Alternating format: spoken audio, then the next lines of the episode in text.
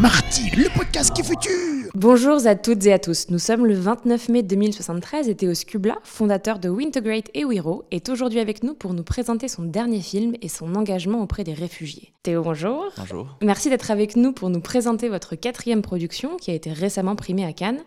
Pouvez-vous nous en dire plus sur ce qui vous a poussé à faire ce film? Alors il s'agit en fait d'un récit de voyage sur la confiance qui revient sur toute l'histoire de Wintegrate et sur comment à partir de la confiance qui nous a été transmise par des personnes clés au départ, nous avons créé un système qui a permis de redonner confiance et d'autonomiser plus de 10 millions de personnes, des personnes réfugiées en grande partie, qui viennent de tous horizons depuis le début.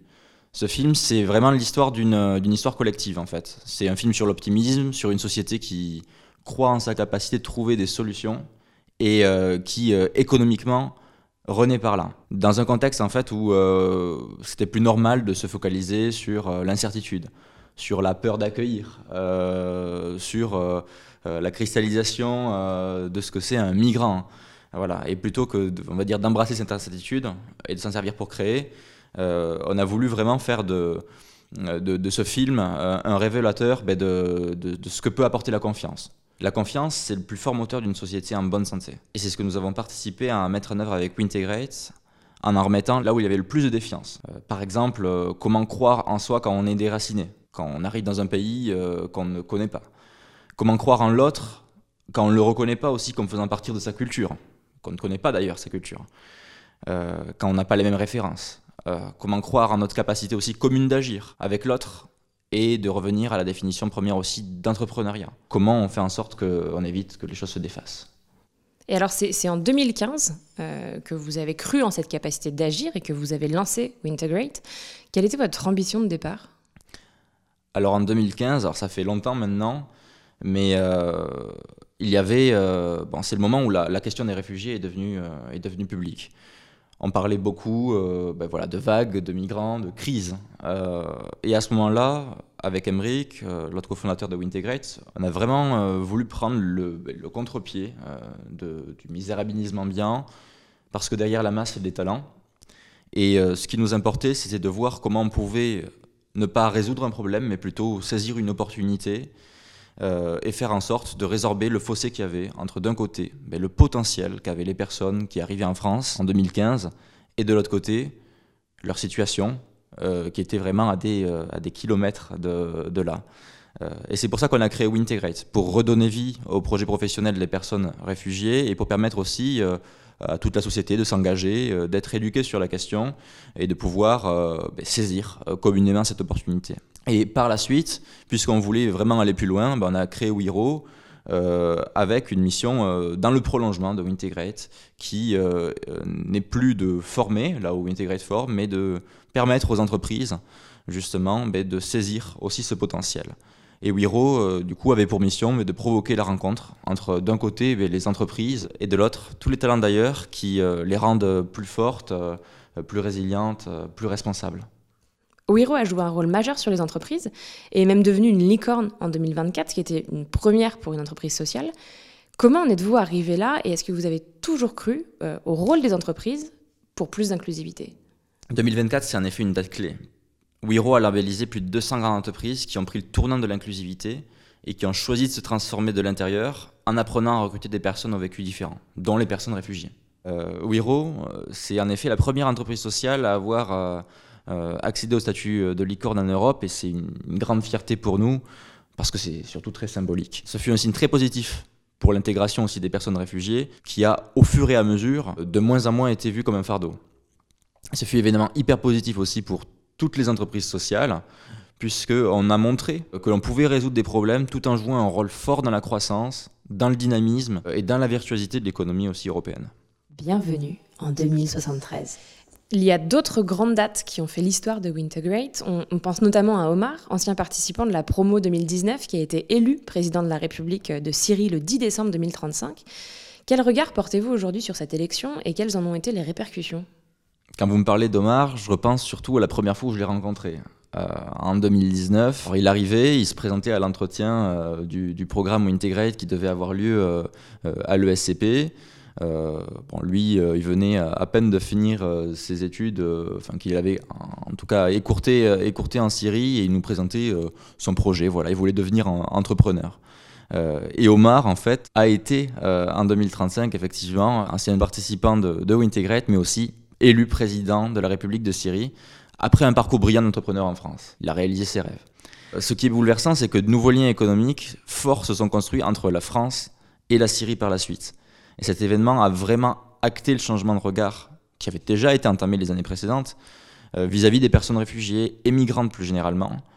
Et ça nous a permis de montrer que l'accueil et l'intégration étaient non seulement possibles, mais encore plus bénéfiques si elles se donnaient les moyens d'être à la hauteur des compétences de chaque individu. En 2035, il faut se rappeler que de nombreuses personnes étaient réfugiées, notamment à cause du climat, et que cet événement, il a créé un engagement d'autant plus fort autour de la question. Et comment s'est traduit justement cet engagement pour vos entreprises? À ce moment-là, euh, ben, Wintegrate et Wiro étaient présentes dans tous les pays d'Europe, notamment, et formaient euh, les nouveaux arrivants et d'autres outsiders euh, en les mettant en relation euh, avec des entreprises. Main dans la main avec les gouvernements, nos deux entreprises ont joué un rôle hyper crucial dans le fait que l'accueil et l'intégration soient parfaitement bien gérés et ont aussi permis aux entreprises européennes de développer un, réel, avantage compétitif en accédant chaque année ben, à de nouveaux talents euh, qui les positionnaient sur de nouveaux marchés, qui les rendaient plus innovantes. et la même année, dans une étude, les entreprises européennes ont été reconnues comme les plus innovantes au monde, notamment grâce à leur ouverture. Donc c'est dire. Bienvenue en 2073. Et il y a d'ailleurs eu euh, un vrai basculement de l'emploi, puisque la plupart des actifs qui sont arrivés sur le marché dans les années 30-40 se sont euh, massivement tournés vers les entreprises sociales, non? Oui, ben, cette génération a en effet compris que, que les problèmes les plus importants qui, qui, se posaient à la société représentaient une véritable opportunité, mais déjà de, de façonner une société plus juste, tout en générant plus de richesses, plus d'emplois. Euh, il suffit de jeter un œil en fait, au marché euh, à fort impact de l'époque. D'ailleurs, euh, même le, mot marché à fort impact, c'est quelque chose qu'on emploie aujourd'hui et qu'on n'employait pas avant. Enfin, il faut citer la, silver economy qui existait déjà, la welcome economy qui est l'économie dans laquelle se situe Wintegrate et Wiro, l'économie circulaire et bien d'autres. Et ces secteurs, ils ont justement su attirer énormément de talents qui ont été captés dans d'autres secteurs en vogue, euh, l'intelligence artificielle, la nanosanté, euh, la blockchain. En fait, quelque part, euh, le SS, enfin l'économie sociale et solidaire, était devenu has-been, puisqu'ils étaient perçus comme un groupe d'utopistes qui vivent dans leur bulle avec des entreprises qui payent mal, qui ont du mal à, attirer, et alors que les entreprises sociales ont arrêté justement de, se réclamer de l'économie sociale et solidaire, préférant chacune s'identifier à de nouveaux secteurs porteurs pleinement inclus dans l'économie. Donc euh, l'économie sociale et solidaire ben, n'était plus la, petite économie alternative des associations, euh, entreprises sociales euh, for good, mais les entreprises sociales justement ont participé à créer de nouveaux marchés et des secteurs pleinement intégrés à l'économie, voire même à rénover des, secteurs existants. Donc il y a vraiment eu un, basculement à ce niveau-là. et elles ont permis de faire exploser justement la, la petite bulle qui était alors l'économie sociale et solidaire et d'irradier toutes les entreprises de leurs pratiques euh, pour qu'elles puissent justement les, dépasser. Et ce qu'on appelait autrefois euh, l'économie sociale et solidaire n'existe donc plus vraiment puisqu'elle a été remplacée euh, soit par des groupements d'entreprises sociales et cet aspect social et solidaire a gagné du terrain dans toutes les économies, tous les secteurs, tous les marchés. Et est-ce que vous pensez que c'est cette modification de l'économie qui a permis à l'Europe de mieux résister à l'explosion de la bulle des assurances-vie américaines? Ben Oui, on se, souvient de cet événement euh, dramatique de 2051 qui a entraîné des, faillites dans le monde entier. Et les analyses ont, en effet montré que l'Europe a été moins touchée. D'une part par son système de, protection sociale, comme lors des précédentes crises, mais aussi grâce au rôle clé que les entreprises européennes, plus résilientes, plus durables, euh, plus innovantes, plus sociales, en fait, ont joué pendant la crise. Et Wiro a contribué, je pense, fortement euh, à transformer les entreprises de l'intérieur et les rendre plus fortes en renouvelant euh, et en diversifiant leurs ressources humaines. Et donc aujourd'hui, on est en 2073. Euh, où en sont les réfugiés? Quelle est leur place? Et est-ce que vous, en tant qu'entreprise sociale, vous avez encore un rôle à jouer dans leur intégration? C'est vrai qu'on ne parle plus des réfugiés aujourd'hui. C'est devenu quelque chose de, normal, quelque part. Hein. Avant, réfugiés, c'était un problème, une tare, ça faisait peur.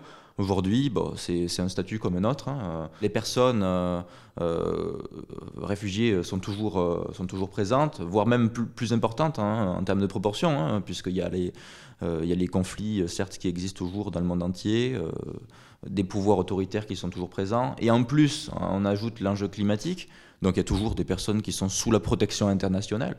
Mais euh, c'est tout. Je dirais qu'on peut se réjouir du fait que euh, toute la connotation négative a disparu et qu'aujourd'hui, euh, elles, parmi d'autres, font partie des personnes qui ont plusieurs statuts de, migrants et qui peuvent se reconstruire en Europe, mais aussi dans d'autres pays. Et en particulier, euh, sur, euh, sur cette question, aujourd'hui, on a un rôle à jouer, mais certes, du coup, sur les personnes réfugiées, mais de manière plus générale, en fait.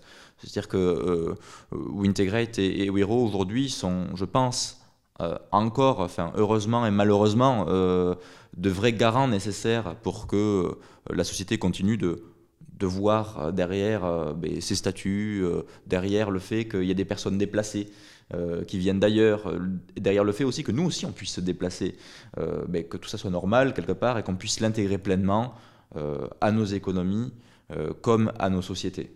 Et ça, je pense que ce rôle de garant pour l'engagement des sociétés comme pour les entreprises, il est encore nécessaire. Merci beaucoup Théo pour ce temps passé avec nous et on vous donne rendez-vous pour le prochain épisode très rapidement. Merci.